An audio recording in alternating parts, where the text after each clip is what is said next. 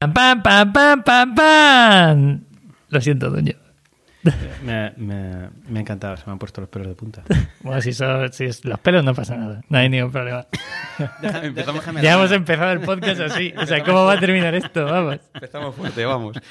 Vale, estamos en la mesa. Eh, Nuño López. eh, voy a decir fundador porque sé que eres fundador de coches. Bueno, sí, del proyecto. Del proyecto, por así decirlo. Eh, CMO. C- no, C- voy a ver si lo digo bien por orden. CTO. Fui, ahora ya Fuiste en- cuando entraste al Cuando entré. principio. ¿Mm? CMO luego. no.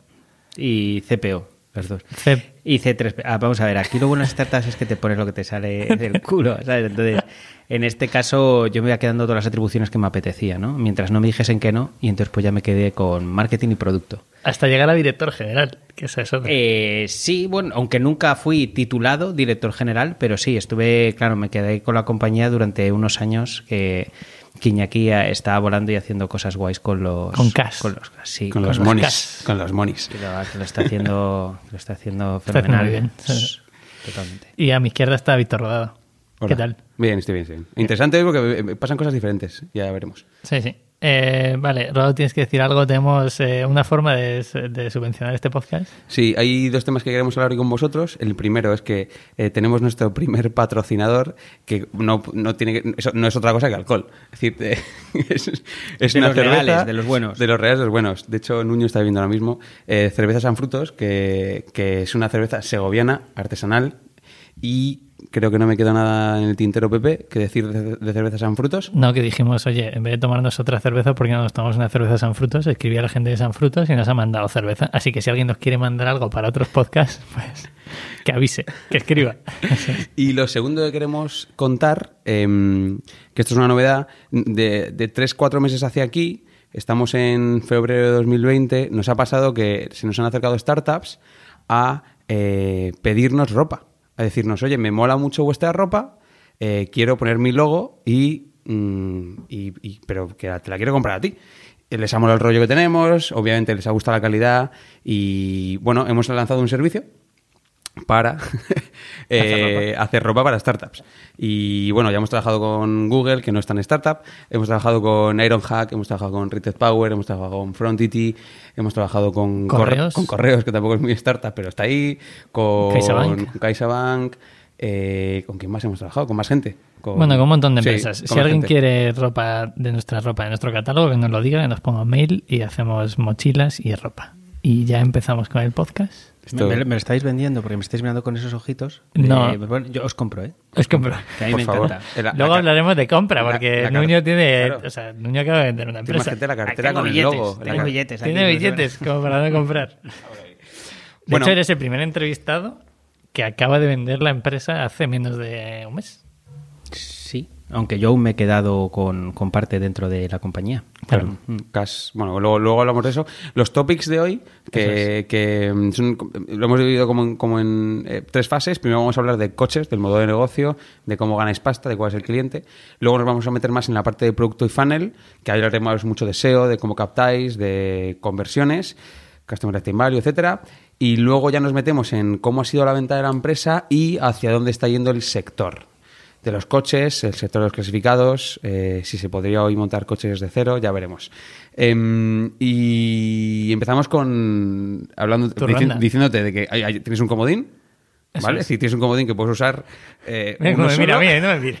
¿Tienes un comodín o te puedes pirar? Eso. Sí, Sí, meto debajo de la mesa. Claro, es decir, te puedes pirar y, y- Te llevas tu cerveza y ya está. Claro. problema. Eh, y eh, la ronda de preguntas, que son las de siempre y que empiezan ahora mismo. Vale. Hablamos de coches, ¿vale? Equipo actual. Eh, pues somos 66 personas y estamos divididos en eh, un equipo de producto que incluye toda la parte de IT, porque a veces es como el director de tecnología el que también lleva producto y en este caso es el director de producto el que lleva tecnología, pero bueno, que cada empresa se organiza así.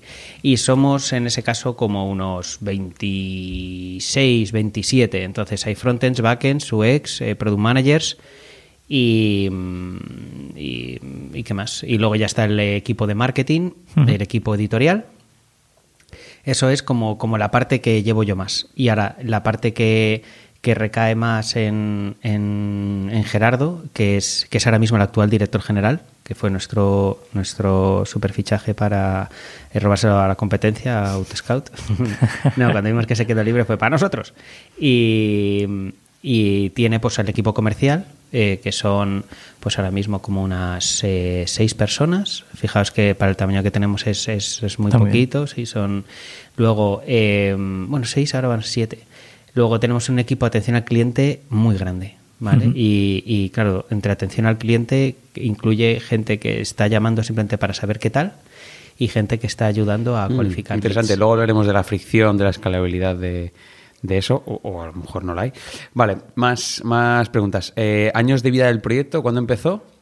Para que lo Pues ubique. el, el proyecto lo inició Iñaki Arrola eh, junto con su primo y otro socio más en 2003. La verde realmente voy a aportar poco porque yo no estaba, o sea que voy a contar Mm. todo al final de oídas De lo cuando que he ido tú estabas. contando. Y se le ocurrió una idea a Iñaki Arrola a partir de, de escuchar a su padre cómo estaba eh, negociando con los concesionarios para obtener un Mm. buen precio. Y entonces la idea era poder dar un poco de transparencia al mercado a través de Internet y que la gente, en vez de tenerse que estar peleando y yendo de concesionario en concesionario, pudiese tener una oferta que fuese buena, una oferta al final que a- aportase valor al usuario. A lo mejor no es el mejor precio del mundo, pero sin embargo lo que hicimos es decir, pues, ¿y por qué no? ¿Y por qué no Mm. tener el mejor precio del mundo? Entonces fueron buscando los mejores concesionarios en distintas zonas de España para decir, oye, te quieres anunciar en Coches.com, pero tienes que tener un precio eh, competitivo, no tienes por qué tirarlo, pero hay que hacer algo competitivo. Y, y entonces fueron creándolo así. Él siempre cuenta que ni había mirado la competencia ni nada y que luego se dio cuenta de que ya había competencia, pero, pero eran tres perfiles que en principio no eran, no eran ninguno técnico y fueron creando una startup, cosa que, que hoy en día es ya eh, menos normal, pero que antes era, era mucho más, ¿no? Era o gente con mucho perfil técnico o gente con ninguno, pero con muchísimas ganas. y tuvieron esa idea fenomenal y fueron ejecutando y, y fueron añadiéndose algunos servicios hasta que llegó la crisis y la crisis pues puso en riesgo la compañía de manera severa y entonces en vez de echarse para atrás y aviranarse lo que hicieron es eh, comprar Coches.com y decir cómo, cómo nuestra competencia El que dominio, acaba ¿no? en, Comprar sí, el que dominio. acaba, que, que acaba en punto .net eh, pues eh, nadie la ha comprado pues vamos a por ello y entonces pues hicieron un acuerdo en este caso con Christian Chena que era un domainer se lo quedaron y ahí y ahí después ya de tener ¿no? dominio sí de- Es que lo escuché ayer, lo tengo muy fresco. Sí, sí, por 20%. equity. a- a- O sea, se dijo la niña que dice la cifra en un. Sí, sí, sí. 1,3 o algo así. justo justo 1.3. y Millones, y- o sea, un millón trescientos mil euros para Sí, que no lo escuchen. de es. papelitos al principio que ya sabéis lo que Sí, Sí, papeles sí, sí. intercambiables que no valen nada, pero que hoy y después Sí. de estos 15 días, esos papeles se ven que valen. Sí, sí, aunque eh, él sale, eh, Cristian Chena salió del Salió. accionariado hace, hace muchos años, ¿no? Y entonces en todo eso, pues ahora viene toda la escalada española de enchufismos, ¿no? Entonces de repente buscó a alguien para digitalizar la compañía en ese periodo de crisis de transformación y resulta que yo había estudiado con su cuñado, ¿vale? Y pues, lo típico, que nos llevábamos bien y habíamos trabajado en cosas juntos y tal, molaba, y me recomendó. Yo estaba trabajando en Alemania de profesor en la EFU de Berlín, eh, eh, porque mi, mi familia todas son profesores de universidad, a mí me encanta lo de dar clase, ¿no? Y al final dije, venga, pues voy a hacer una entrevista. Me llamó, eh, me vine desde Berlín y tal a, a Madrid a hacer la entrevista y, va, pues al principio iba bien, eh, me volví y no supe más de él. Y dije, ¿qué ocurrió? Que probablemente no encontró nada mejor y al cabo de unos meses me llamó. Probablemente fue, fui su última opción. Y eh, llegué y entonces pues me dediqué a ir digitalizando la compañía, a contratar perfiles técnicos, porque entonces todo estaba externalizado, no había nadie técnico, ni nadie de marketing, ni nadie de desarrollo, no había nada, nada, era todo, era todo un enfoque muy comercial, pues porque sobre todo es lo que mejor se les daba y decían, yo tengo una idea de negocio, pues, pues para mí ahora mismo es una commodity la tecnología. Y Claro. cuando se dieron cuenta de que a lo mejor ya no era tan commodity la tecnología, pues decidieron contar con un perfil como yo. Y entonces ya me metí y al poco me metí en el accionariado, no, como, no, no fueron stocks, fue una compra y yo entré cuando entré idealista. Que es Vale. 2008. Eh, o sí, 2008, un poquito más 2009. tarde, es un poquito más tarde. ¿Y ¿Idealista entró, entró inyectando pasta o, o, mm, ¿cómo, cómo fue el Sí, proceso? la, la- la verdad es que entró, entró para tapar los agujeros de que estábamos teniendo, perdiendo pasta. Decir, O sea, ¿estabais, ¿estabais yendo al garete? Y, y cogió y, y solucionó el problema o no? ¿O fue- Económicamente sí, pero Vale. en métricas estábamos mejorando Vale, porque vale. estábamos transformando un modelo de Correcto. negocio basado en la financiación y basado en todas las financieras que hasta 2008 daban financiación a Tutipleni y no solo teníamos el dominio de autodescuento, teníamos financia tu coche y no sé qué y tal, dominios con los que al final eh, generaban muchísimo negocio porque lo que te daban de, de, de comisión era muy alto. De repente todo eso murió en la crisis y se dieron cuenta de que lo que te estaba dando el 90% de los ingresos había muerto. Tú fíjate. Y aún así, en vez de amilanarse, lo que hicieron es echarse para adelante y, y decir, pues qué coño, vamos a meter, coger el dominio y tal. Y por puras casualidades, que tampoco quiero parafrasear Iñaki, que ya le habréis oído mil veces cómo a lo mejor compró el dominio Sí, o cómo lo metió y todo. Sí, sí, sí. Entonces, eh, ¿dónde iba llevando todo esto? Pues que al final me encontré una compañía en la que entré yo como director técnico, porque básicamente era el único técnico, entonces te puedes considerar el director. Y a partir de ahí eh, empecé a contratar eh, perfiles, sobre todo cuando, yo lo conté en una, una vez, cuando tiré la página, ¿vale? una por la noche, y la tiré de tal manera que no sabía levantarla, y estuve a punto de volverme a Alemania diciendo a tomar por culo, la página se ha caído, yo no sé cómo decirle a esta gente, "Mm, os habéis equivocado a la hora de contratar.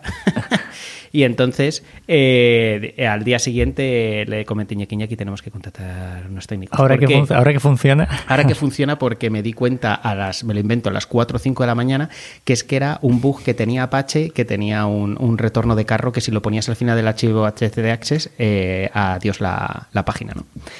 Y ahí fuimos avanzando y de repente de estar el 13 en el mercado de toda automoción, pues fuimos creciendo, metiendo equipo, creando y todo a base de pulmón. Aunque entró idealista, el dinero se usó sobre todo Claro. para tapar, pero no para fichar, no para invertir.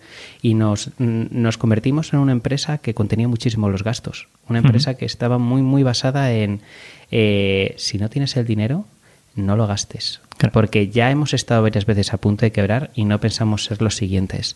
Entonces, bajo esa mentalidad, se buscó también una rentabilidad eh, muy inmediata. En el caso de eh, fuimos dando beneficios y según íbamos dando beneficios, pues también eh, los accionistas nos repartíamos los dividendos. Entonces, era más una cultura de un crecimiento pausado, una rentabilidad eh, constante y luego llegó la, la oportunidad, en este caso, de, de Santander. Mientras tanto, y me lo he Eh, volado. Claro, no, no, no, no eh, pensabais vender. Sí, sí, sí, sí. sí. Por si acaso había duda, por si acaso yo- había duda. Es la típica, la típica chorrada que, que yo me hacía y digo, jo, pues si esto lo hacemos grande, nos dedicamos a comprar a otros, ¿sabes? Ahí pongo la talegada encima de la mesa, te quiero comprar. Y claramente me dijeron, "Ch, eh, no, Esto está para no, vender". creo, creo que, que tú fumas. Esto está hecho para coger, que se venda y que todos ganemos dinero, ¿vale? Y entonces yo me quedé ahí con esa idea y dijo, entonces fui cambiando el chip. Yo es que lo malo de mi chip es que yo soy un constructor. Yo me defino a mí mismo como un constructor. Yo construyo cosas. Yo construyo equipos, yo construyo desarrollos, yo construyo servicios, productos y los constructores no estamos no, no los españoles constructores de pelotazos, De no estamos acostumbrados tanto a vender, sino que nos gusta crear, nos gusta hacer nuestro imperio, nuestro monopoly, hacer nuestro, nuestro Sim City con nuestra megaciudad. Y somos así, ¿no? Somos constructores. Entonces, fui cambiando la mentalidad y a la gente jamás le engañábamos dentro de la compañía. Decíamos, oye, que sepas que, que hay una idea a lo mejor de vender, pero nunca nos habíamos puesto en venta hasta en 2019, ¿vale? Nunca. No, no lo habíamos pensado ni nos lo habíamos tomado en serio. Eh, Claro, pero, pero fíjate, está pasando una cosa muy curiosa. Has dicho que eh, la idea era ir a vida positivo, rentabilidad y luego repartir dividendos. Repartir dividendos incluso. Em, claro, y, y- pero el plan definitivo y final era, oye, esto hay que hacerlo Sixi para... Que es curioso porque normalmente las startups dicen, no, pues todo lo que saque lo reinvierto para ir más rápido, para crecer en equipo, para generar más valor, para facturar más y eso me acerca más a la venta. Vosotros habéis tardado 17 años en vender, tú entraste en 2008, ¿no? Y, y Son obviamente 12, no. son 12, eh, se, se puede, ¿no? Es decir, el, el hashtag se puede, es decir, se puede conseguir que, que eh, sea un negocio rentable para los socios, para los inversores y que de repente sea mega, mega rentable y algo maravilloso si se acaba vendiendo. Vamos sí. a hablar de números luego. O sea, Sí, que- no, no hay, no hay problema. Yo hasta donde el contrato me deja decir, yo voy a ser muy abierto. Os vais a sorprender, ¿eh? Vale. Porque me escuché el podcast de Whitaca y se me cayeron las bragas, ¿vale? Entonces, entonces dije, yo, yo quiero hacer algo Yo así. quiero más, yo Ya, quiero yo, pues yo el doble, ya como soy así, ¿sabes? Soy, soy, Constructor. soy sí, un constructor y un marrullero. Y digo, pues yo el doble. Bueno, pues puedes sacarlo ya. O sea, facturación. Vamos, sí, facturación. vamos a seguir con, con la ronda. Que iba a ser rápida, pero creo que, creo que va a ser tan interesante cada pregunta que... Que que- no vamos a explayarse. ¿Cuánta pasta habéis levantado? Solo, solo la entrada de idealista. Maravilloso. Eh, Desde ahí a y- pulmón y yo, todo. Sí, yo idealista y hicimos unas pequeñas ampliaciones para ir acudiendo cuando nos íbamos quedando cortitos de, de dinero, pero... Me suena esto, Pepe. Sí, sí, me suena, suena. ¿no? Pero en realidad fue eso, fue cuando, cuando entró Idealista y entré yo, fue cuando metimos dinero, ya más pedí dinero prestado y todo y, y tapamos agujeros. De hecho, lo, lo contará siempre Iñaki, ¿no? Que hubo momentos en los que pasamos muy mal sin cobrar durante mucho tiempo, tuvimos que, que pedir un préstamo a- avalando a la compañía y... Hablando personal con vuestra sí, casa. y, y Iñaki y yo nos pusimos por delante del tren y el resto de accionistas no, no metieron, pero nosotros dos sí. Y dijimos, oye, si no tenemos este préstamo, no, no sé si No vamos tira. a lograr salir. Y, y es de esas historias que, que a veces son un poco tristes, pero en este caso tiene un final feliz, porque es en plan eh, que has avalado personalmente, que, que como te vayas al garete, se vaya la empresa, te vas tú, y el de al lado también. Claro. Entonces, eh, entonces eh, nos salió bien porque confiábamos en nosotros mismos, ¿no? Al final Iñaki confiaba en su idea, yo confiaba en mi ejecución y, Y para adelante. y tiramos para adelante. ¿no? Oye, y desde 2008, ¿cómo ha ido evolucionando los ingresos año a año? ¿Los tienes en mente o...? Pues mira, hemos, íbamos perdiendo pasta, perdiendo pasta, mientras iban mejorando las métricas, porque nos íbamos convirtiendo en una empresa que tiene una rentabilidad, clasificados normalmente tienes unos márgenes alrededor del 40, 40 y pico por ciento. Ojo, hay una cosa que no hemos dicho, que a lo mejor la gente que nos está escuchando después de 15 minutos es el modelo de negocio. A lo Ah, mejor no- no me lo habéis preguntado. Claro, claro. No, es que Luego, no- luego, no luego, luego contamos, luego contamos, Vale, decimos facturación y luego explicas paso a paso el modelo de negocio, ¿vale? Porque habrá mucha gente que entre en coches y diga, hostia, ¿y de dónde sacan dinero esta gente? Mm. Sí. Eh, Facturación mejor. Es una empresa de clasificados, eh, no tanto al uso, porque en vehículo nuevo no se estila el que, el que tú tienes un anuncio concreto de un coche concreto, sino que, por ejemplo, en vehículo nuevo son descuentos lo que pones porque todos son pedidos a fábrica, son los mismos coches. En clasificados son cosas de segunda mano que son únicas, ¿no? Solo existe una, en este caso no. Entonces, empezar con vehículo nuevo, que es como lo único que tenía la compañía, y cuando montamos coches como nos hicimos 360. Entonces, aparte de meter vehículo nuevo, metimos eh, kilómetro cero y usado. Bueno, kilómetro cero ya estaba, pero no de la misma manera.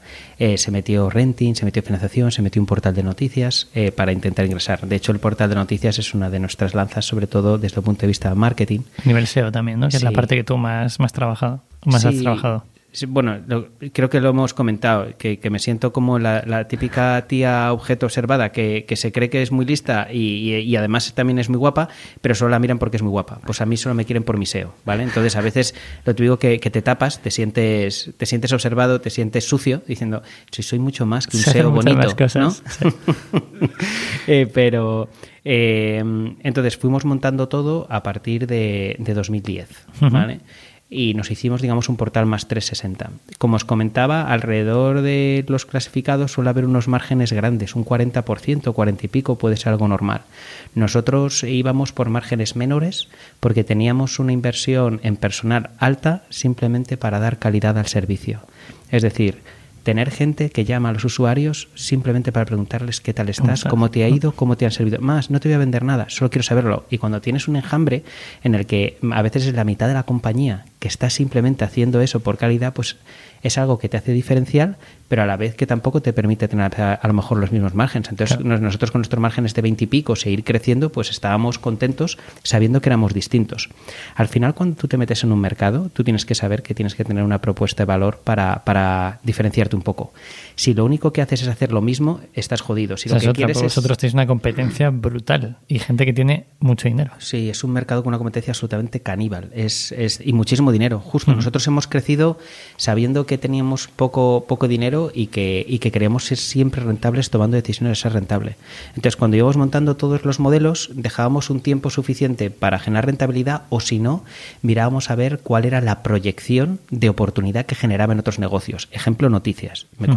Contratabas eh, periodistas y al final contratabas bloggers para escribir y metías recursos, pero tenías que proyectar qué era lo que te estaban produciendo en el resto de líneas de negocio para poder justificar que ellos estuvieran ahí. Entonces nosotros, por ejemplo, eh, cuando calculamos los costes por lead, eh, que al final en un marketplace que está que, que somos nosotros y que en específicos clasificados necesitas una oferta y una demanda necesitas una oferta y necesitas que te metan el mayor número de anuncios posibles como ocurre en todos los marketplaces para que al final la oferta esa la demanda lo vea atractivo ¿no? entonces esa oferta y esa demanda tienen que conectar y, y pensemos de alguna manera es, es importante es importante crecer en ambas a la vez y tener una estrategia. Entonces tienes que ir metiendo pasta, ir metiendo todo. Y en el SEO, por ejemplo, el, SEO tal cual en realidad es, es yo qué sé, es como los Reyes Magos, son los padres, ¿sabes? Habla mucho de SEO, como que te va a venir un SEO y te va a arreglar la vida.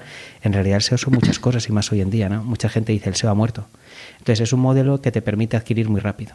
Y, o sea, muy rápido, muy barato. Ah, y cuando sabes. Rápido, rápido no, lento, básicamente. Justamente, es más a medio plazo. Mientras que al final, cuando inviertes, en este caso, en, en, más. Eh, sí, Introduction Marketing, al final te permite te permite meterlo más, más caro. Entonces, íbamos creando todos los modelos de negocio distintos, íbamos viendo si eran rentables y los íbamos manteniendo, íbamos teniendo incluso alquiler de coches y tal, cosas que vimos que no funcionaban. Y, fuimos creciendo poco a poco como esa, como esa hormiguita y poniendo equipos que al principio eran muy, muy multidisciplinares y luego se convertían en equipos pop-ups, equipos formados por gente de distintas partes y que lo que iban haciendo es, venga, pues unos técnicos con uno de UX y uno tal, venga, ponte en este modelo de negocio a ver cómo puedes hacerlo mejorar, crecer, vamos a pensar y a meter desarrollos. ¿no? Con esa mentalidad fueron pasando los años hasta que alcanzamos el break-even allá por 2014. Vale, una de las preguntas que hacemos es esa. Sí, a partir de 2014 empezasteis, empezasteis a ser rentables, pero ¿cuánto facturabais? ¿Qué volumen de negocio teníais? Por entonces, pues por entonces a lo mejor tendríamos eh, millón y pico de euros. Vale. vale, un pico de euros. Vale, Es, por, poner a la gente en, su lugar. Antes de meternos en, por ejemplo, ¿y en 2019 cuánto, cuánto creéis que habéis facturado? ¿Cuánto creo? Sí, porque a lo mejor todavía no habéis cerrado el, el eh, pues hemos facturado eh, más de 5 millones de euros, menos de 10. Perfecto. ¿Qué, cabrón. ¿Qué te a ver, yo he hablado con Nuño antes y le he dicho, sé que eres suficientemente bueno como para capear cualquier pregunta que te vayamos a hacer. O sea, viene, viene precavido. bueno, está bien. Bueno, ¿cuánto, ¿cuánto habéis facturado por empleado? pues soy, soy jodidamente malo haciendo esos cálculos no, no, mentales. ¿Cuántos clientes, qué, volumen de clientes podéis tener? Tanto por un lado tema de concesionarios, financieras y renting, como por pues usuario final. Pues te digo, el modelo de negocio para, para comentártelo, para saber cómo, cómo pagamos es que eh, los concesionarios eh, pagan por anunciarse en distintas modalidades y luego por otro lado tenemos partners y empresas que quieren adquirir leads por otro. Por ejemplo, en el caso de renting tenemos distintas empresas que quieren adquirir los leads. Entonces nosotros cobramos por leads cualificándolos previamente. Es decir, no enviamos eh, leads en crudo ni leads ciegos, sino que al final están, están más... Manual. o sea, hay una llamada... Hay una llamada y ahora os contaré lo que estamos haciendo nuevo, el cambio que, que estamos haciendo justamente por escalabilidad. En el caso de financiación, tres cuartos de lo mismo una de las cosas por las que al final también nos ha comprado Santander, porque tener el canal es una de las ah. posibilidades para poder hacer más financiaciones. Eh, Santander tiene una, tiene, una, tiene una vocación de crear valor a sus clientes, los concesionarios, eh, que también aparte del cliente que le pide la financiación necesita tratar muy bien a los concesionarios y nosotros somos parte de esa estrategia de digitalización y de mejorar los recursos y los datos. Eh, no, no, nos quieren solo como, como un canal, que también, sino que nos quieren de una manera para, para, para ayudar, para generar valor, para crear algo distinto ¿no? Pensemos que ves a BBVA... Eso no te lo ha dicho el Grupo Santander. O sea, quiero decir, cuando tú firmaste el otro día no, te dijo di esto en el podcast. No, no, de hecho ni siquiera me lo han dicho así. no, no, eh, pero es que esto es lo que yo explico cuando tú tienes que de repente decir a alguien, oye, mira, que te ha comprado el Grupo Santander, la gente lo primero que hace es cagarse de miedo. Dice... ¿Y ahora qué? Bueno, no, no, em, lo primero que dijeron es, y ahora me voy a día al monte, no me jodas. dijeron, no, no, no, no. Y te dicen, claro, ¿y qué va a pasar conmigo? Me voy a integrar, ¿no? Que, entonces, eh, la, idea sobre todo era, era, era tranquilizarles y explicarles por qué Santander era un partner fenomenal. Contra lo que mucha gente a lo mejor inicialmente no ve de conexión está fenomenal. Entonces, eh, fuimos, como este es el modelo de negocio, al final pensar en qué es cobramos por anunciarte o eh, cobramos por leads. Y luego tenemos el modelo de publicidad en el que generamos valor a los anunciantes que quieren banners y tal y en realidad lo hemos tenido siempre delegado en agencia porque no nos hemos visto capaces, sobre todo por volumen, yo soy muy sincero, por volumen hay compañías que son mucho más grandes que pueden tener equipos de ventas y nosotros pues no nos lo hemos planteado. Con esa manera lean de pensar decimos, ostras, el primer año nos va a merecer la pena tener a alguien solo para esto, tal, y ahora ya lo estamos haciendo y estamos teniendo a alguien que está más encima, pero nos hemos sentido siempre a gustos trabajando con alguien al que le decías, mira, estos son todas mis posiciones, digamos, publicitarias, tienes todas estas zonas, véndelas. Véndelas. Tú me pagas y y te dejo vender ahí. Y te- me dejo prostituir hasta cierto punto también. claro. ¿Qué- qué- qué- qué- qué- cuáles son todos los tipos de clientes que tenéis? Si los habéis definido. Pues tenemos, sí, tenemos a los concesionarios por un lado que nos están pagando para anunciar, tenemos empresas de renting, tenemos financieras, tenemos aseguradoras y luego tenemos eh, a los usuarios que quieran eh, pagar simplemente por promocionar, porque en España, en clasificados, eh, si cobras a alguien por anunciarse, eh, estás jodido, ¿vale? Es más, es más, en clasificados suele ganar eh, quien tiene a los particulares. Por eso ahí Wallapop le pega fuerte, por eso eh, Cochesnet no era tanto hasta que no tuvo a Mil Anuncios y Mil Anuncios, que son del mismo grupo, le, le traspasó un montonazo también de posibilidades de anunciar. Entonces, todas esas sinergias es quien tenga al particular, gana. ¿no? Claro. Entonces es la carrera. Y además es una carrera muy puñetera porque eh, nosotros podemos estar el primero en anunciar coche o vender coche de los primeros y dirás, ah, joder, pues tienes a la mayor parte de anunciantes. No, No. aquí se anuncia por marca. Es lo que ocurre. Los marketplaces, por eso, el branding es tan importante a la hora de, de poder crecer. Necesitas hacer branding para poder tener anunciantes particulares porque la gente, si dices, voy a anunciar mi casa, no pones dónde anunciar mi casa. Anunciar, dices, me voy a idealista, me voy a fotocasa, Claro. eh, me voy a pisos.com, me voy a lo que sea. Yo lo metería idealista porque me encantan. Aparte porque han sido accionistas y les quiero un montón. Y, oye, pero ¿y cómo, ¿y cómo se hace pasta con un margen más bajo que el de la competencia y encima dando dividendos? Porque nosotros estábamos en un. Justo. Porque nosotros estábamos en un lago en el que no estaba en el resto. Nosotros, eh, ¿quién coño quería vehículo nuevo? Nadie. Porque Claro. era complicado de gestionar, era complicado de crear. Y, y- ¿Cómo y- es la captación? Para que pueda entender la gente que nos escuche, ¿cómo vas a un concesionario o a alguien que gestiona 20 concesionarios y le dices, oye, ¿cuántos coches tienes ahí? Publicítalos en mi plataforma. ¿Cómo haces eso? Pues, eh, a ver, es un mercado eh, que sobre todo hace años que tenía una indigencia tecnológica severa, ¿vale? Vale. Entonces, eh, la única manera de captarlo era yendo físicamente a los concesionarios, hablando con ellos y que te abriesen o que te diesen un portazo, ¿vale? Entonces, cada vez se han ido digitalizando más, han ido, vi- han ido viendo lo importante que es. Pensar en una cosa, el concesionario oficial son empresas privadas, son franquicias al final. sí. Entonces, eh, la marca hacía ese trabajo. Entonces, eh, también había una pereza mm, mucho mayor que, por ejemplo, los vendedores de coches usados en los que sabían que si no estaban en Internet se morían. Pero el de vehículo nuevo, va, si me hacen las campañas de la tele. Yo tengo que poner una valla, me pongo no sé qué, pero al final me, me están haciendo la publicidad otros, ¿no? Me ponen los MUPIs, los autobuses, todo. Entonces, que, que- que ellos se den cuenta de que no, no tenían que depender tanto de la marca y que ellos ahora mismo están queriendo tomar más riendas, incluso mucho más que anunciarse con nosotros, quieren tomar mucho más control y mucho más poder a la hora de poder vender. Entonces, Ahora nos es más fácil hacer apología y ahora nos miden mucho más. Antes iban más a grano, de hecho a veces les dabas unos resultados fenomenales y decían, no quiero cancelar porque no, no va bien. Y digo, ¿cómo que no va bien? Pero Si si, te has vendido 40 este mes, claro, tienes ahí 20 coches vendidos. Ah, sí, sí, y no lo tienes... re- Ah, no, no, nadie me ha dicho nada. Y digo, me cago en Claro, la leche. pues es tu trabajo, ¿no? Explicarle que está Claro. pagando por ese tipo de servicio. Claro, entonces no era, no era fácil y, y preparar para algo muy distinto. Tener en cuenta que en el sector del automóvil están acostumbrados a que alguien entrase por la puerta, les preguntase y luego venderles. Y eso se ha acabado. Claro. O sea, el, el lead empieza mucho antes. Y entonces no nos damos cuenta de que todos los negocios de obtención de leads tienen que ver con que el usuario en un estadio mucho más embrionario está ya pidiendo información. Totalmente. Porque como hay mucho más en Internet, tú le estás ofreciendo en todos los estadios en los que está haciendo Tú estás ahí. ¿Quieres hacer una solicitud? Ah, puedo. Estás haciendo comparación. Oye, mira, ya que más o menos sé lo que quiero, estoy comparando entre varios precios. Ah, también les pones ahí para poder hacer un lead. También te lo hacen. Y de repente, cuando ya saben más o menos lo que quieren, te pueden hacer otro lead. Entonces se encuentran gente con unos estadios súper embrionarios que no saben gestionar. Pero no solo ocurre en este negocio, ocurren muchos. Entonces nosotros pusimos un call center para ayudar a que todo eso aterrizase más. Ah, amigo, es decir, aportéis valor en esa fase también. Es decir, en toda la cadena de valor no solo generáis el lead,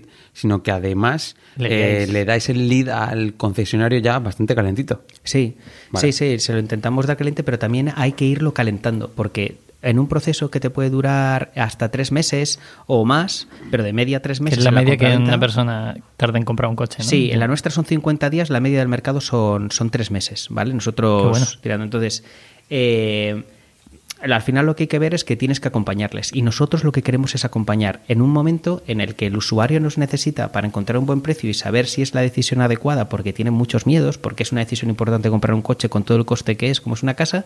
Y por otro lado, tenemos un concesionario que está deseando aportar coches, valor, ¿vale? Y aunque y ha cambiado ya toda esta filosofía de que te van a meter un rejón en el conces- los concesionarios, van muy pelados, ¿vale? Entonces, eh, tienes que ayudarles a que ellos también quieren ser rentables, quieren llegar a rapeles, quieren llegar a objetivos, y hay concesionarios que muchas veces están vendiendo y van a volumen. van a puro volumen. Necesito llegar a Rápeles a final de año, punto. Y entonces voy a tener que tener una política de precios acorde con eso. Hay otros que tienen zonas más cautivas y que son capaces a lo mejor de poder tener unos márgenes más elevados. Pero ya no te ocurre lo de que vas a un concesionario y hay una diferencia que nos lo hemos encontrado de 5.000, 6.000 pavos en el mismo coche, cuando era un coche de alta gama. Digo, ¿en serio? ¿En serio? Entonces, al usuario les puedes apretar más al concesionario. O sea, a lo mejor puede ser algo personalizado, ¿no? Decir, vayas al concesionario, compras un coche. O sea, yo me imagino un usuario, yo, comprándome un coche. Si vas al concesionario o haces una visita en coches, eh, al final lo que tú intentas es eliminar la fricción que pueda haber en el proceso de compra. Claro, nosotros ahora lo que estamos intentando es eh, decir al usuario, mira, nosotros trabajamos con todos, queremos que tomes la mejor decisión. Tenemos todas las marcas, todos los modelos. Entonces, eh, qué tipo de coche quieres, te voy a dar unas guías, te voy a dar un proceso. Entonces haces un nurturing, una, eh, vas cualificando el lead eh, desde el inicio hasta el final y lo vas haciendo lo más digitalmente posible. Entonces, volviendo a la pregunta de cómo ganamos dinero, era a unos estamos cobrando un fijo, a otros cobramos por lead, a otros vamos a éxito con ventas, a otros estamos cobrando publicidad. Entonces, si os fijáis... ¿Y, es, cuál, es ¿Cuál es la que más te mola a ti?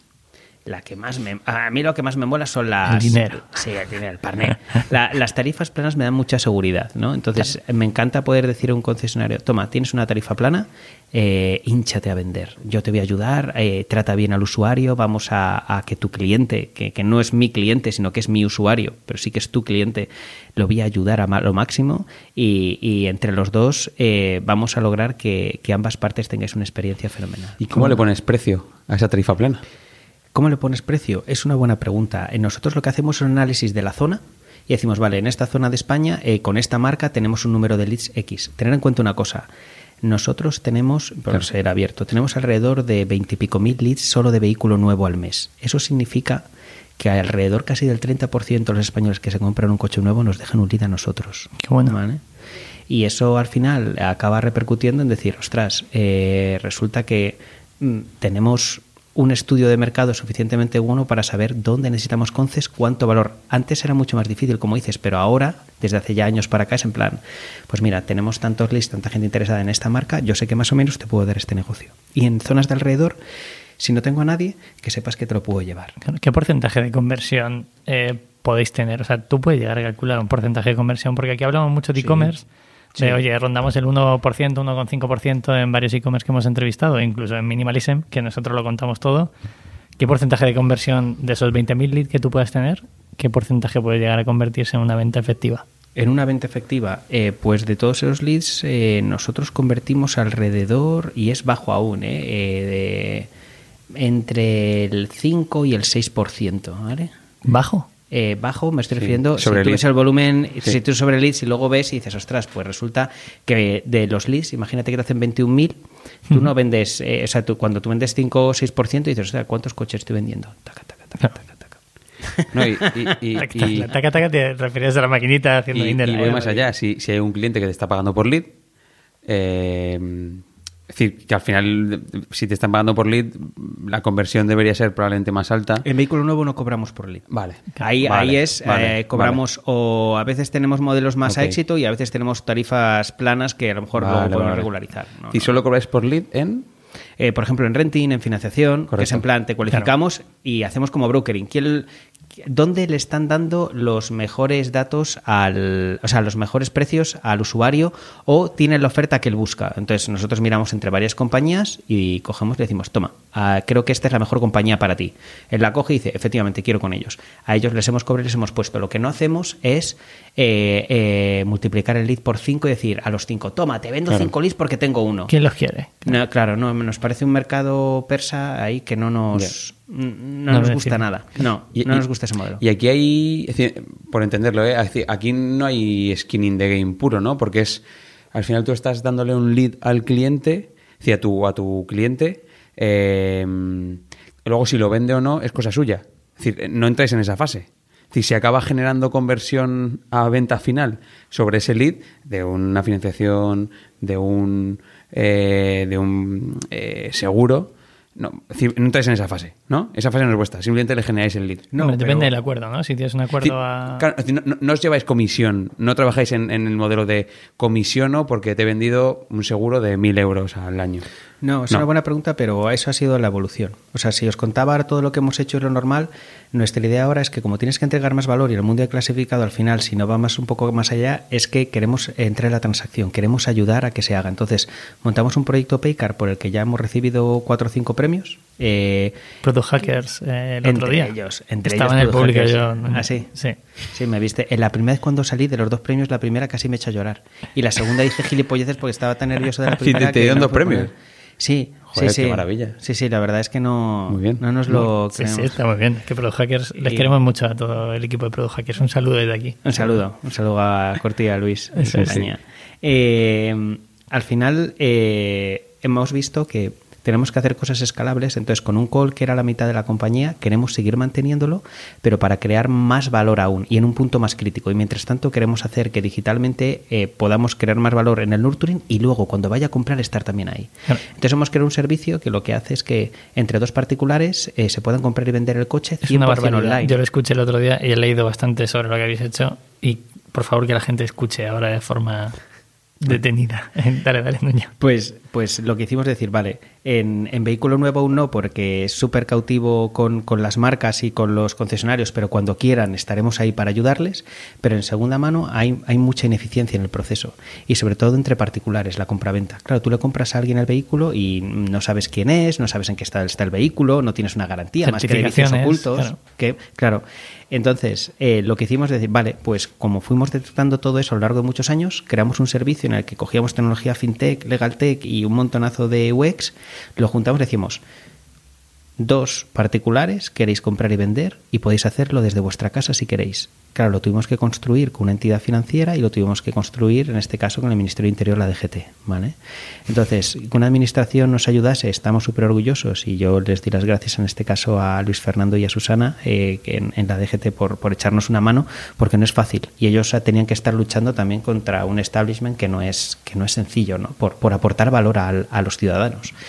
Y lo que hicimos es decir, vale, vamos a hacer un sistema que sea por Internet pero sea más seguro. Y vamos a hacer un sistema que sea más fácil, sin fricciones. Es decir, que yo si te quiero comprar el coche, mm, me meto en el sistema y voy a saber quién eres, si el coche es tuyo, si el coche se puede vender, si realmente eh, lo que me has dicho es verdad o no, cuántos eh, vendedores, o sea, cuántos eh, dueños ha tenido previamente. Y no tengo que saber nada de, de papeles, no tengo que saber lo que es un permiso de circulación, no sé lo que tiene que es pagar una tasa de tráfico, no quiero tengo que saber nada. solo que quiero comprarte el coche y que Ya esté está. bien. Punto. Y entonces resulta que en menos de una hora puedes tener compravendido un coche incluso con el dinero. Porque nosotros nos hacemos cargo para que en este caso el vendedor tenga la certeza de que se le va a pagar y el comprador tenga la certeza de que el coche que se le está transfiriendo es de quien dice ser y porque eso es uno de los problemas con los timos y además eh, que está en el estado en el que tiene que estar. Claro. Y lo que queremos después es decir, oye, ¿y no querrás financiar el coche? Porque Eso eso, es. no existe hoy Eso en es. España. Decir, oye, a un particular no puedes pedir una financiación más que un crédito al consumo. eh, no hay nada especial para hacerlo entre particulares. ¿Y quieres el segundo nada más salir? ¿Quieres dar clic? Porque nuestro servicio lo que hace es que te prepara todo y, y resulta que es 24 por 7. Tú y yo empezamos el proceso, queremos quedar el domingo, que en España hoy en día no se puede, queremos comprar y vender y podemos quedar un domingo. Nos quitamos todo el papeleo, nos quitamos todos los problemas porque sabemos que todo se ha hecho online y de repente dices, vale, tienes el comprador tiene un botón que dice eh, OK y el vendedor tiene otro botón que dice OK. Y se transfiere. Y cuando los dos hacen OK, cambiamos la transferencia del vehículo por un lado y por el otro transferimos el dinero. ¿Quieres un seguro en ese momento? También. Pues te lo podríamos también dar. Ahí estarás dando la seguridad. O sea, me recuerda mucho el caso de PayPal, ¿no? Que todo el mundo compraba por PayPal porque al final es lo que te daba seguridad. Decir, oye, si tengo una reclamación, PayPal me lo devuelve y el proveedor o cliente, oye, se abstienen de, de pegarse con nadie. Sí, bueno, en este caso incluso, claro, cuando llegan al final, si no quieren y quieren echarlo para atrás, eh, se les devuelve todo el dinero que han puesto. Claro. No, no cobramos nada, ¿no? Entonces también es la seguridad de, de- de hacer eso. Qué guay. Yo- Podemos te- enlazar con la recurrencia. Sí, eh, joder, llevamos 37 minutos de podcast y me he dado cuenta de una cosa muy interesante que suelto aquí como si estuviésemos en un bar. Es decir, em, y creo que, la, creo, que la, creo que la gente que nos está escuchando probablemente lo interpreta igual. Es decir, coches, em- coches empieza por innovación. La innovación es, oye, aquí no puedes entrar si no tienes el mejor precio del mundo. sigue evolucionando con la innovación, que es apuesto por la calidad del servicio, aunque baje margen, y seguís, es decir, que al final, y la, siguiente innovación es, oye, voy a crear un producto, voy a construir un producto que elimine absolutamente toda la fricción, en la que me, en la que me avale el, el, Estado, el establishment, como lo habéis llamado. Entonces, es, interesante porque hay tres grandes innovaciones que probablemente eh, os haya hecho evolucionar mucho más en un mercado que es la competencia es feroz, ¿no? ¿Sentís eso o no? O, tienes la sensación de, que muchas veces hemos hablado Pipi y yo, la sensación esta de, del, impostor, ¿no? De, pues, que en verdad no he hecho nada. Sí, mira, lo has, lo has definido muy bien. Como hemos ido tocando los palos, a lo mejor eh, al contarlo lo he confundido mucho, pero es una buena manera de resumir. Al final, eh, Iñaki tuvo una buena idea innovadora para, para, para poder eh, cambiar un poco el mercado, las reglas. Y luego pensamos justamente en que la atención al cliente era nuestra propuesta de valor, aparte de la idea, y ahora estamos pensando en la tecnología. Es justamente al final una empresa que ya ha durado muchos años, se ha dado cuenta de cómo ha ido evolucionando. A veces encuentras el nicho y, encuentras el punto, pero es raro que no acabes evolucionando en algo. Sobre todo porque te surgen competidores y porque tú mismo te das dando cuenta de que tienes que ir con el mercado. Hay cosas que no podías hacer antes que ahora sí. Entonces, si hemos ido transformándonos, nuestra tercera mutación, nuestra tercera metamorfosis va a ser por convertirnos en algo mucho más tecnológico de lo que somos ahora, porque tenemos mucha data y hay mucho talento que se puede utilizar en, en simplificar los procesos y hacer que las máquinas lo hagan, sin prescindir de los seres humanos, sino que ellos se van a dedicar a hacer tareas que son de valor mucho más añadido. Entonces, si hemos creado eso en el vehículo de segunda mano, nosotros en la parte de vehículo nuevo lo que queremos es hacer que el, comprador de coche, el particular, eh, tenga toda la información y pueda hablar con alguien totalmente online, porque estamos ahora viendo para poner sistemas automáticos, inteligencia artificial, bueno, que ya sabéis que la inteligencia artificial no creo en ella, son autómatas, ¿vale? Pero bueno, se les llama inteligencia artificial, pero son autómatas con, con un cierto grado de, de aprendizaje.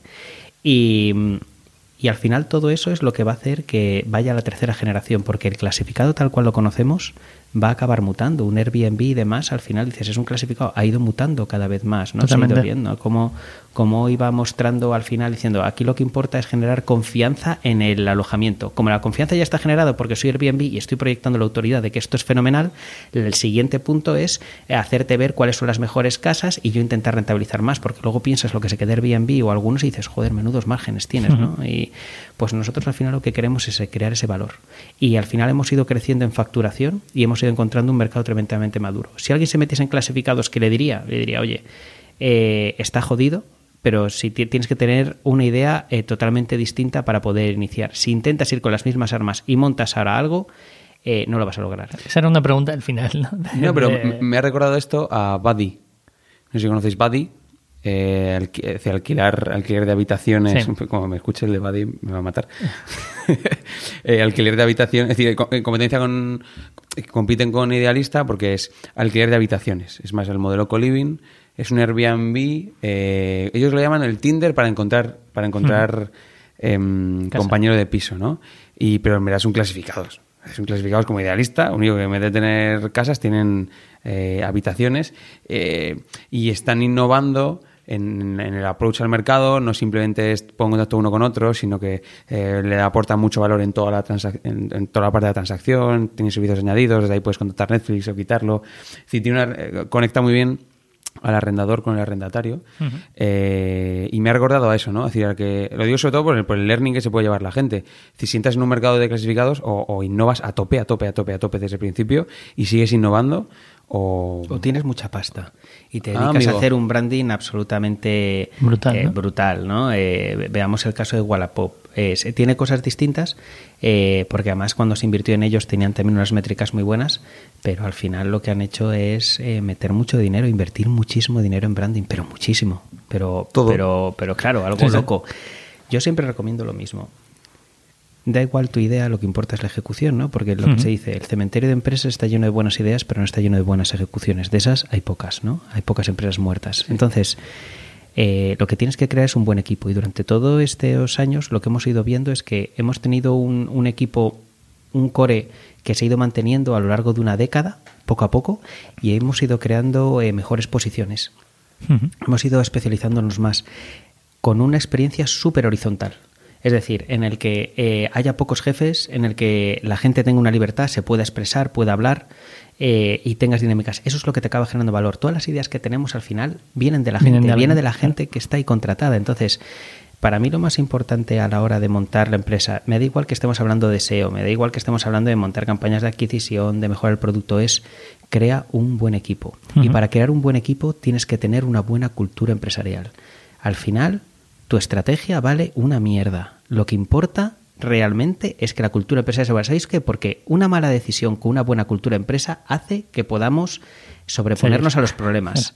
Una cultura empresa mediocre con una estrategia que falla, te puedes ir al garete siempre. Y nosotros nos hemos equivocado, pero sin embargo hemos querido tener una cultura aguantado, empresa, claro, que es en plan que la gente se sienta a gusto, que comunique, que tengas un plan para que ellos vayan eh, cre- creciendo, ¿no? Sabiendo que también las posibilidades de una empresa, pues con el tamaño que tenemos, y que vayan viendo que todos los años se va intentando mejorar sus condiciones laborales, bien sea eh, por, por pasta y demás, y que tengan dinámicas que les hagan sentir que cuando se levantan por la mañana, aunque no suene, no les cuesta venir a trabajar, que nadie mienta, a veces no tenemos ni puta gana de ir, pero lo que no puede ocurrir es que durante una semana completa, un mes, alguien diga, "Uf, me cuesta ir a trabajar. Tienes un problema. Tienes un problemón, entonces. Bueno, pero eh, tienes un problema tanto el, el empleado como tú. O sea, tú tienes un problema Claro. porque tienes un empleado que, que no ha sabido quizá hacerle que esté motivado. y que va a envenenar al resto. Entonces, eh, es, Escuché es un podcast frágil. tuyo que de- ¿cómo llamabas a ese tipo de perfiles? Eh, Es que me, me hizo mucha gracia. No sé No qué, dijiste algo relacionado como "Haz un- hay un gilipollas dentro del Ah, equipo. sí. ¿Cómo era eso? Bueno, yo es que siempre digo que eh, sí, la cantidad de subnormales y gilipollas en una empresa es inversamente proporcional a la comunicación que hay en ella, ¿no? Entonces esa es, esa es mi frase, ¿vale? Mi barbaridad del día que es en plan, es, es real. La comunicación hace, nosotros nos gastamos mucho dinero en comunicar mejor, eso hace mejores equipos y al final eso lo que acaba haciendo era es mejor tener cultura empresa y eso te permite llegar donde hemos llegado. O sea, quiero decir, si alguien me pregunta cuál es la fórmula, les digo, crea una buena cultura empresa porque el hype de estar contentos porque has entrado en una startup y no sé qué y la gente dice que es guay, dura, dura lo que dura. Claro. Pero una cultura de empresa se construye y es muchísimo más a largo plazo. Entonces, tienes que tener, tienes que escucharles, contratar a gente y formarles para que ellos mismos sean los que quieran innovar dentro. Nosotros tenemos una estrategia de, de tener días de la innovación, que son Ujú. una especie de hackatones, lo llamamos el día de la marmota y demás, que, que la gente se dedica a trabajar en lo que le da la gana durante ese día. Nadie te dice lo que tienes que trabajar y al final del día haces un par de diapositivas y al día siguiente se lo presentas a la De compañía. ahí ¿no? sale Paycard, ¿no? De De ahí sale Paycard, entre otras cosas, pero no solo sale Paycard, salen las dinámicas. Nosotros trabajamos en Agile, por ejemplo, es, es la cultura de los impostores. De decir, eh, me cojo un montonazo de artefactos de, otras empresas porque digo, venga, en Google tiene un futbolín, pues yo meto uno, molo. No, pues eh, ahora voy a decir que mm, se puede teletrabajar, pero no lo controlo bien y lo meto. Al final, los artefactos que tienes no puedes volverte un impostor y coger las cosas porque sí, tienes que asimilarlas. Y cuando eso no solo viene de fuera, sino que sobre todo viene de dentro, es que tienes una buena cultura empresarial. Hay que mejorar, escúchales. Mejora los equipos, mejora las dinámicas. ¿Sabes lo que nos jode a, a veces cuando emprendemos y estamos los directivos? Que perdemos eficiencia directa cuando estamos mejorando, porque se pierde eficiencia. Cuando te dicen, no, pues voy a hacer retros y voy a gastar X tiempo en hablar y voy a gastar X tiempo en las dailies y voy a hacer. Claro que pierdes eficiencia desde un punto de vista, desde otro estás ganando muchísimo y no te das cuenta y estás teniendo retención de, de talento y estás haciendo que algo crezca. Pero, pero es verdad que dices, joder, pero es que antes tenía tres programadores que programaban todo esto y ahora me ha caído un 20 o un 30%. Digo, ya, pero no te das cuenta de lo que has ganado. Has ganado a lo mejor no solo en retención, sino que la calidad del código es mejor. ¿No te lo has pensado? Porque claro, ahora estás haciendo unos code review que antes no hacías y de repente eso ayuda muchísimo, ¿no? Que la revisar, que se revisan entre unos y otros el código después de terminar. Y hay alguien que yo se decía, digo, pero ¿por qué tiene que revisar? Es que no es bueno. Y digo, que no, que no, que no te confundas. Si, te- si desde dentro te están diciendo que esto es una buena práctica, lo pones. También he cometido errores. A nosotros TDD no nos funcionó, ¿no? Que es un tipo de, por ejemplo, de, de manera de, de desarrollar. Y entonces lo cambiamos, pero equivócate. Y siempre digo lo siguiente, es, cuando tomes decisiones empresariales, de verdad no las tomes con miedo. Decide hacer algo o no hacerlo, pero toda esta chorrada de, pero mm, te arrepentirás de lo que no has hecho. Mentira. Te arrepentirás de haber tomado decisiones con miedo. De eso es que te vas a arrepentir. Y cuando ah, empresarialmente tienes que hacerlo, no tengas el miedo a perder eficiencia, no tengas miedo a tal. Pruébalo. Claro. Pruébalo. Tenemos unas compañías tan pequeñas y tan dinámicas que de verdad a veces probar no cuesta tanto, pero siempre vemos ese, ese monstruo de, de facturar y ese monstruo de eficiencia. Claro. Eso es lo que te hace construir. Eso es lo que nos ha hecho que hemos- hayamos empezado en, en 2003 y hayamos acabado ahora vendiendo al Banco Santander. Eso es. Porque la mayor parte de lo que hacemos viene de la gente. La escuchamos, creemos en ella, creemos en, en hacer cosas distintas, en, en, hacer cosas con cariño. Y no siempre hemos podido, porque como hemos hablado, hemos sido una empresa que hemos buscado una rentabilidad también, con un reparto de dividendos que no ha permitido a lo mejor meterlo todo desde el principio. Pero sin embargo sí que hemos tenido otras cosas que han generado valor. Ahora tenemos esta nueva etapa, a ver qué tal nos va, con mucha ilusión, pero lo bueno es que es que no ha cambiado eso y esa idea. Y la gente es lo primero que, que me preguntó, oye, pero va a cambiar nunca te preguntaban porque no te hablan del concepto de cultura de empresa. ¿no? ¿cómo, te, ¿Cómo, te, lo preguntas? O sea, tú te plantas un día allí, porque vamos a hablar de la venta ya, Rodado, ¿sí? Sí, sí, es que he flipado con lo que has dicho, porque yo soy muy fan de, de tomas la decisión con miedo o tomas la decisión con amor. La de con miedo siempre te vas a arrepentir. ¿Cómo sacas energía? Llevas desde 2008. ¿Cuántos años llevas en coches? La, la pera. Sí, 12. 12 ya. ¿De dónde, de dónde, de dónde sacas? Es decir, ¿qué es lo que te mueve ahora? ¿Qué es lo que te ha ido moviendo? Es decir, ya a nivel personal, ¿cómo evoluciona Mira, Nuño aquí? La única razón, o sea, la única razón de peso por la que me he quedado es por mis compañeros, porque les quiero. De verdad, a veces los mato, y, pero, pero igualdad. Solo he matado a uno un y tampoco sí, pasa Esto es la... Sí, y, pero les quiero. Entonces, mi motivación es que les veo a ellos tan motivados que es imposible no muchas veces estar tan igual de motivados. Tienen hambre, tienen hambre de, de seguir creciendo, tienen y sobre todo de, de lo que yo he intentado inculcarles, que es infiere en la realidad, cambia las cosas. Paycar fue para ayudar a la gente que tenía mogollón de miedo y a la gente que tenía mogollón de problemas y la acababan timando por no tener un proceso. Entonces la gente crea y tiene, tiene la idea de mejorar la vida de la gente. Y eso es un motor para mí absolutamente genial, trabajar con ellos y, y seguir teniendo ganas y decir, joder, es que después de 12 años, con lo difícil que a veces estar 12 años en una startup, porque a veces tienes que ir muy, muy, como, como muy a degüello y con el cuchillo, aún así tienes, tienes esa energía. ¿Cuál es la pregunta más importante que haces en una entrevista de trabajo cuando vas a fichar a alguien? ¿Cuál es la pregunta clave? La que lo cambia todo. La que lo cambia absolutamente todo. Llevas fichando desde 2008. No es Bueno, usual como yo he ¿eh? A hecho es- cientos de entrevistas. Estuve contándolas. Son cientos de entrevistas en 12 años. ¿eh? Lo que más me gusta es preguntar ¿qué quieres ser de mayor?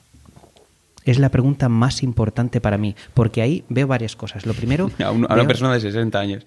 también, no me importa. Broma, Eh, broma. eh, eh, no, no, no, no, pero que yo me sigo preguntando qué quiero ser de mayor. No perdamos nunca la Ya, ya, ilusión. Tengamos que aunque estoy calvo, no llego a 40, ¿vale? Lo digo porque... Se bueno, soluciona, no te preocupes, sí. tío. Sí, yo, me he pues- puesto, yo me he puesto pelo, ¿eh? De verdad. Sí, sí, pero yo me Está lo en pongo, ello, está en ello. o me pongo del culo o va a ser un poco complicado porque al final te tiene que ser a algún lado. Luego No me hablamos, luego hablamos. eso- vale. Luego hablamos.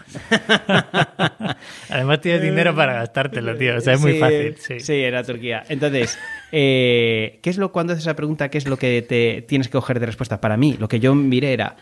¿Ves la energía de la gente? ¿Ves la gente que tiene ganas de ser algo o no? Para mí es importantísimo porque en una empresa en que la cultura de la mejora y la cultura de crear desde dentro hacia arriba, de desde arriba hacia abajo, sino de dentro, eh, para mí es muy importante porque dices, ¿qué ganas tienes de hacer de cambiar? ¿Qué quieres ser? ¿Dónde quieres estar? Entonces, todo eso también infiere. Luego hay otra cosa que es, lo que quieras ser también es lo que te puedo ofrecer.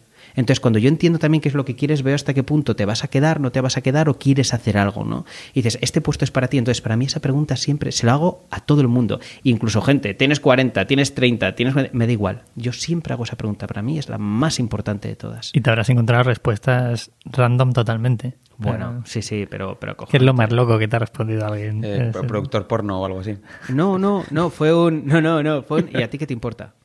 Y dije, what the fuck, menos mal que te he hecho la pregunta, ¿no? claro, fue en plan, aquí se acabó. No, no, fue acojonante, fue, empezó, eh, ya, iba mal porque luego resulta que era una persona que venía de fuera y llevaba aquí unos meses y estaba buscando trabajo en Madrid y no, no, no, no, no vivía aquí.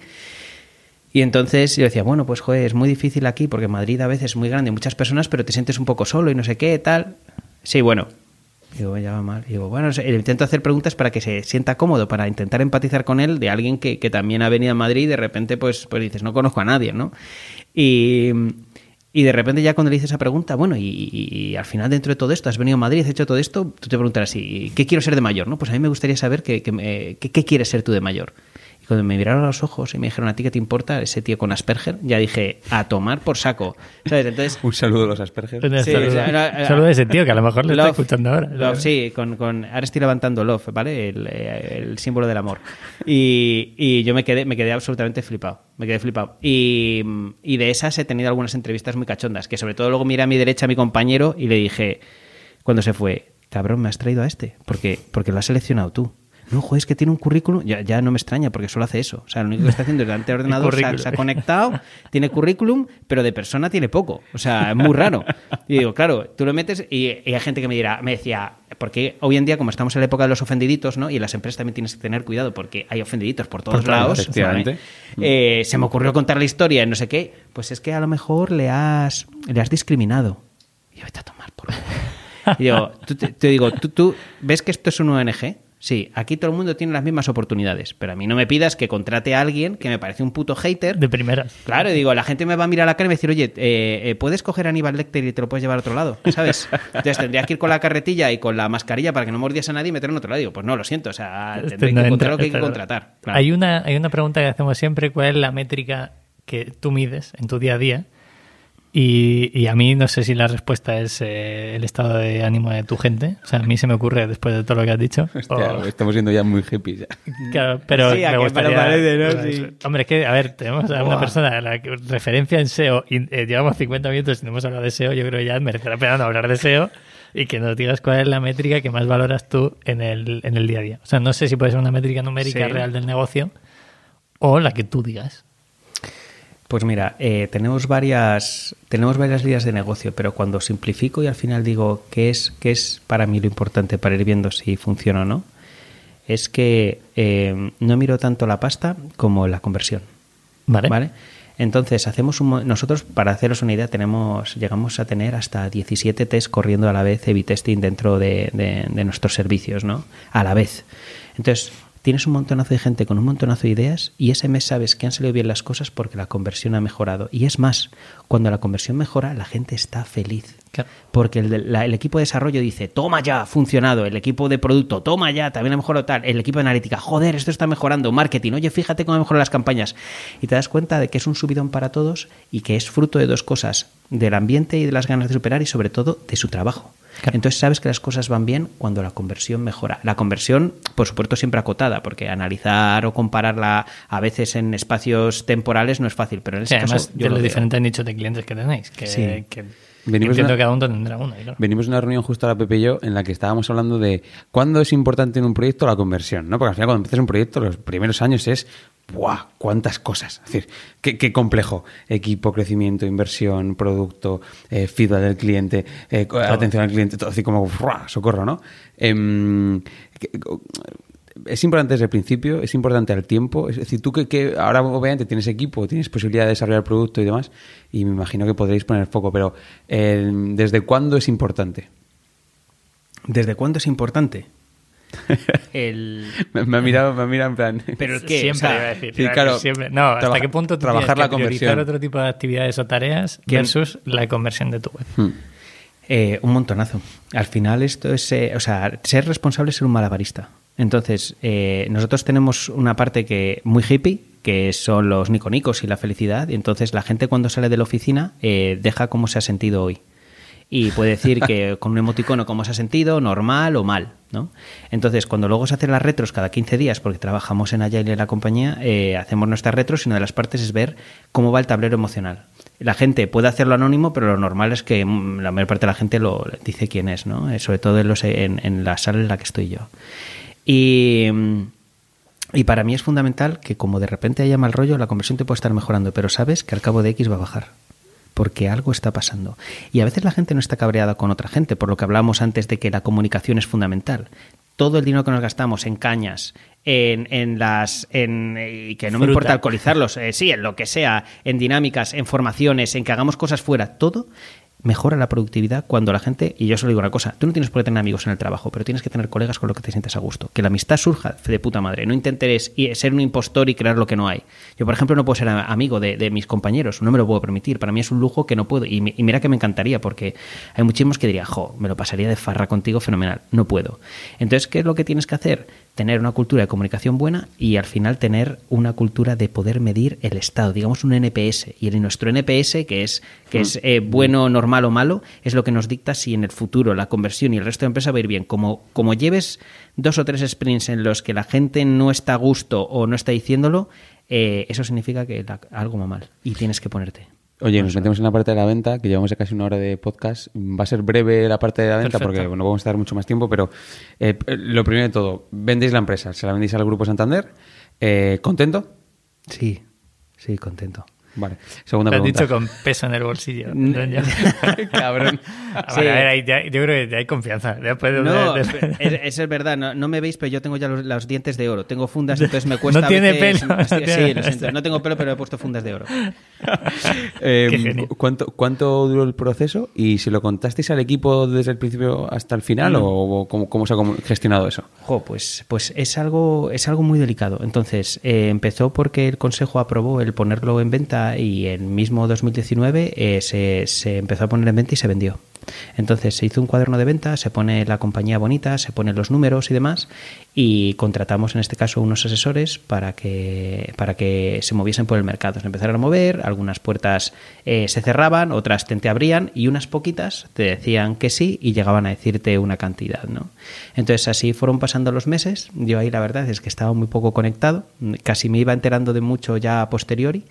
Y, ¿Lideraste tú la, la venta o lo hizo Iñaki? Cero, o- no, no, eso lo lideró 100% Iñaki. Iñaki. Nadie, nadie, nadie más. Hombre, quizá no haya nadie más que sepa del tema que Iñaki. Probablemente es el que más sabe. Por eso, o sea, ¿qué quiero decir? Si tienes en tu barco a Iñaki hay que jugar esa baza, claro. Pero, y, y- ¿vais a consejo?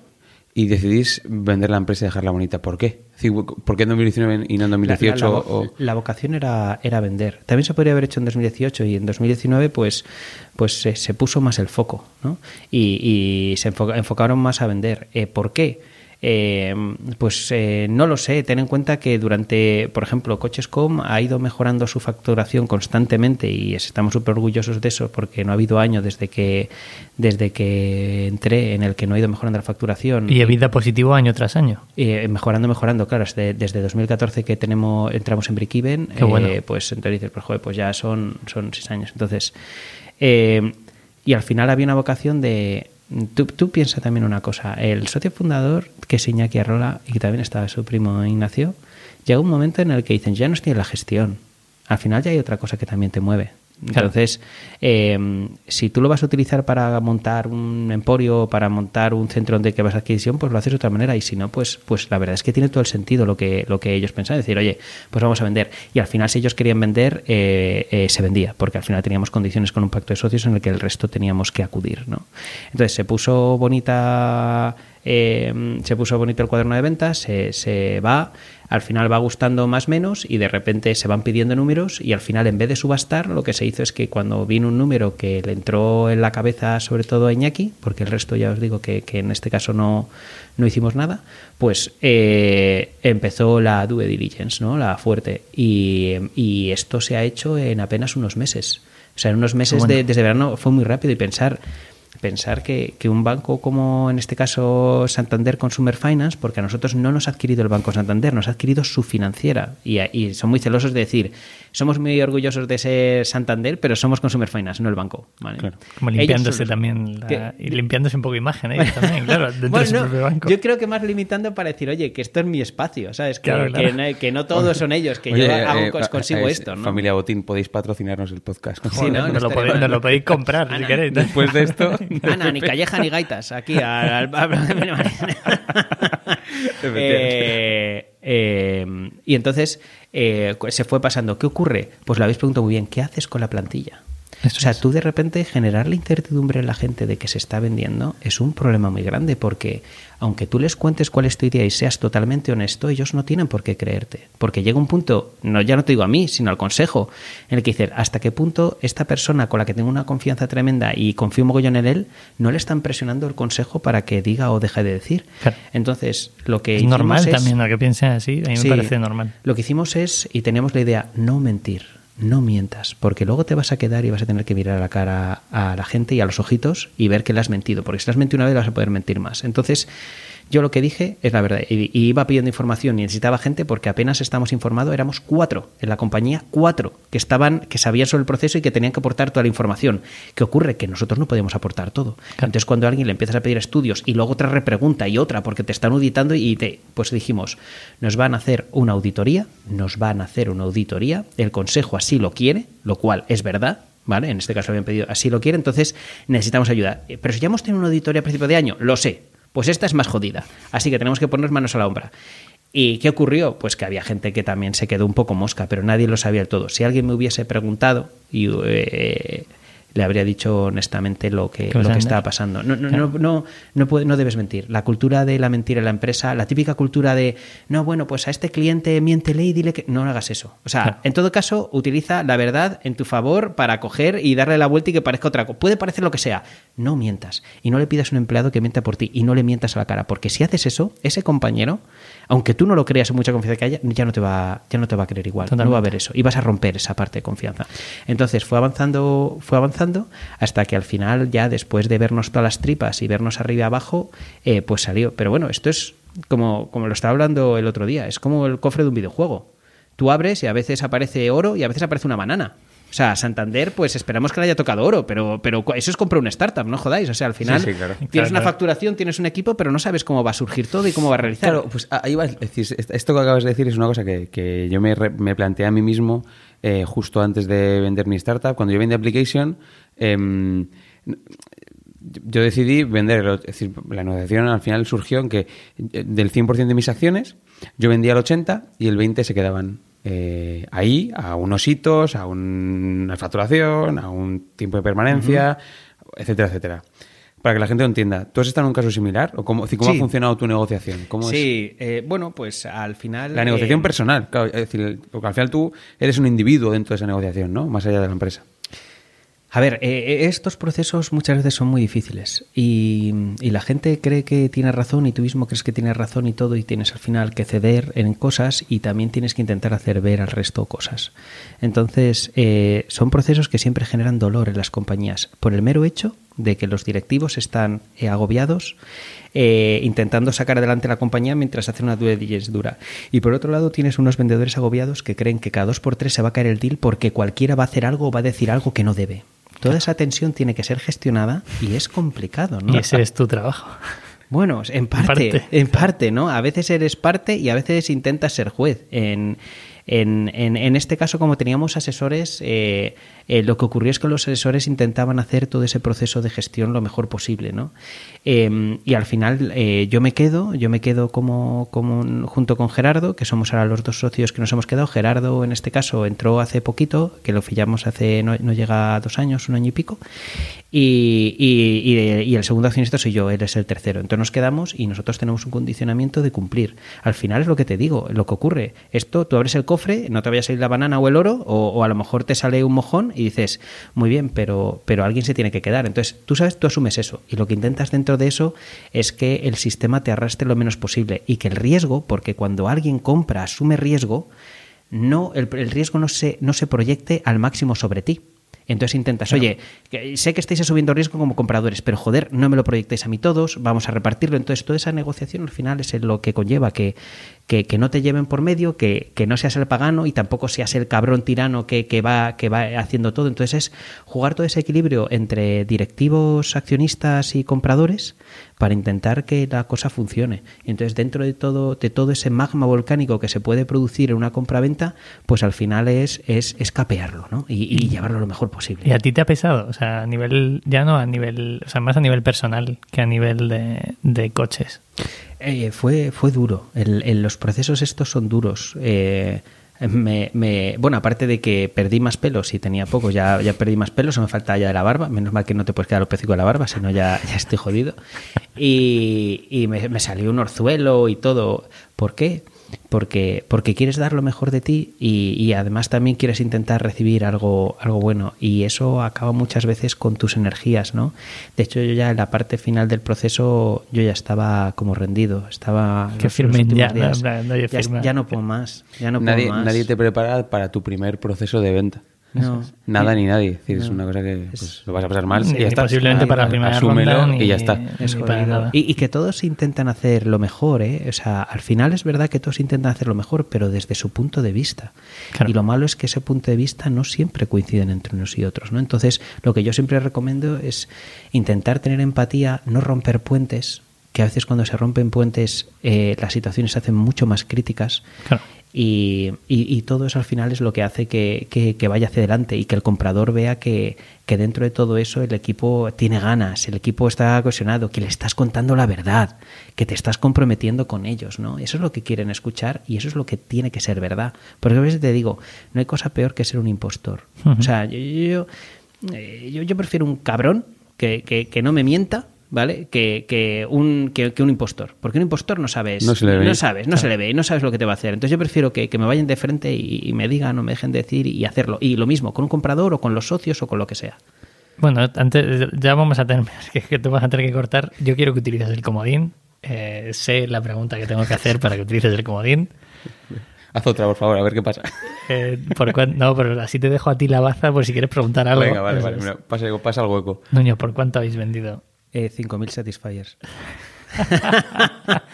a ti que medio de 32 euros que cuesta el Satisfyer en, en la plataforma que yo conozco, que iba a decir el... Pero es que estos están recubiertos de oro. Es que tú compras Satisfyer de, de segundo nivel. Yo, yo son de fucker. Pepe no para de Son comprar Satisfyer Satisfyer, fucker. de hecho. Te he Entonces, regalado un montón. cuando haga... Yo no te voy a poder decir el calor del, del Satisfyer de oro, pero si lo multiplicas te da. Está bien capeado, bien capeado. Bueno, eh, terminamos el podcast. Mil, mil, mil, mil, mil, mil gracias. Eh, la última pregunta es: ¿a quién traemos aquí? ¿A quién recomiendas que venga a contarnos su movida? Envi- una cosa, Nuño. Enviamos una camiseta. A, a ti no te ha llegado la camiseta, pero te llegará una camiseta de Minimalism. A la persona que tú creas que puede venir al podcast, se lleva una camiseta. Y que acabe viniendo. premio. Y, que, acabe viniendo. y que o sea, tiene que ser. Esto es afiliación pura. Esto no. Esta es aspiración pura.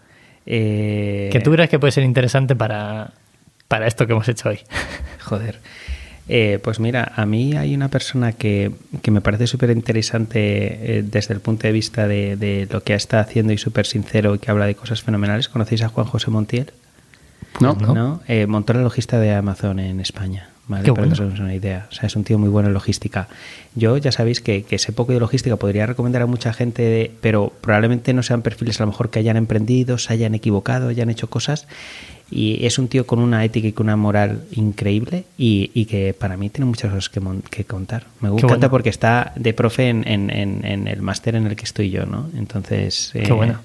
Pues te pediremos intro, ya sabes. Claro, que, tienes que poner una intro. ¿Es- ¿Es posible? ¿O no? Sí, sí. Si no, sí, vale, sí. maravilloso. Sí, Muy bien. claro. A cambio de un Satisfyer. De oro. Sí, de, oro. Son de de, platino. son de bajo. ¿eh? Swarovski.